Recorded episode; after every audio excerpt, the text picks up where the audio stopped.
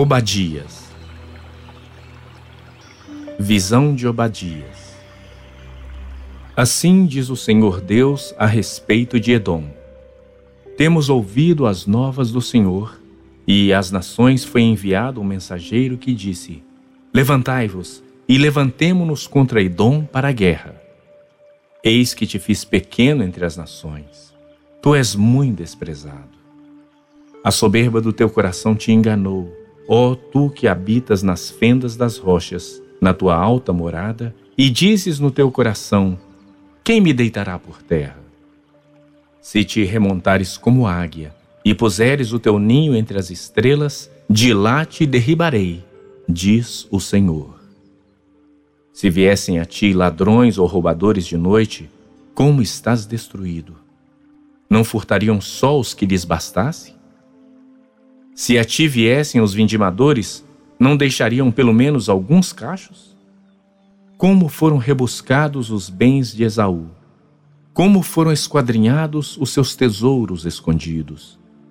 Todos os teus aliados te levaram para fora dos teus limites. Os que gozam da tua paz te enganaram, prevaleceram contra ti. Os que comem o teu pão puseram armadilhas para teus pés. Não há em Edom entendimento. Não acontecerá naquele dia, diz o Senhor, que farei perecer os sábios de Edom e o entendimento do monte de Esaú? Os teus valentes, ó Temã, estarão atemorizados, para que do monte de Esaú seja cada um exterminado pela matança. Por causa da violência feita a teu irmão Jacó, cobrir-te-á a vergonha e serás exterminado para sempre. No dia em que, estando tu presente, estranhos lhe levaram os bens, e estrangeiros lhe entraram pelas portas e deitaram sorte sobre Jerusalém, tu mesmo eras um deles. Mas tu não devias ter olhado com prazer para o dia do teu irmão, o dia da sua calamidade, nem ter se alegrado sobre os filhos de Judá no dia da sua ruína, nem ter falado de boca cheia no dia da angústia. Não devias ter entrado pela porta do meu povo no dia da sua calamidade. Tu não devias ter olhado com prazer para o seu mal no dia da sua calamidade, nem ter lançado mão nos seus bens no dia da sua calamidade.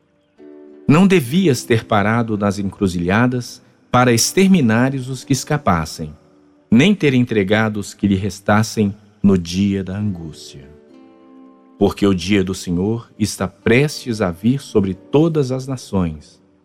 Como tu fizeste, assim se fará contigo. O teu malfeito tornará sobre a tua cabeça. Porque, como bebestes no meu santo monte, assim beberão de contínuo todas as nações.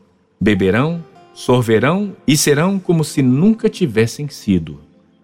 Mas no monte Sião haverá livramento o monte será santo, e os da casa de Jacó possuirão as suas herdades.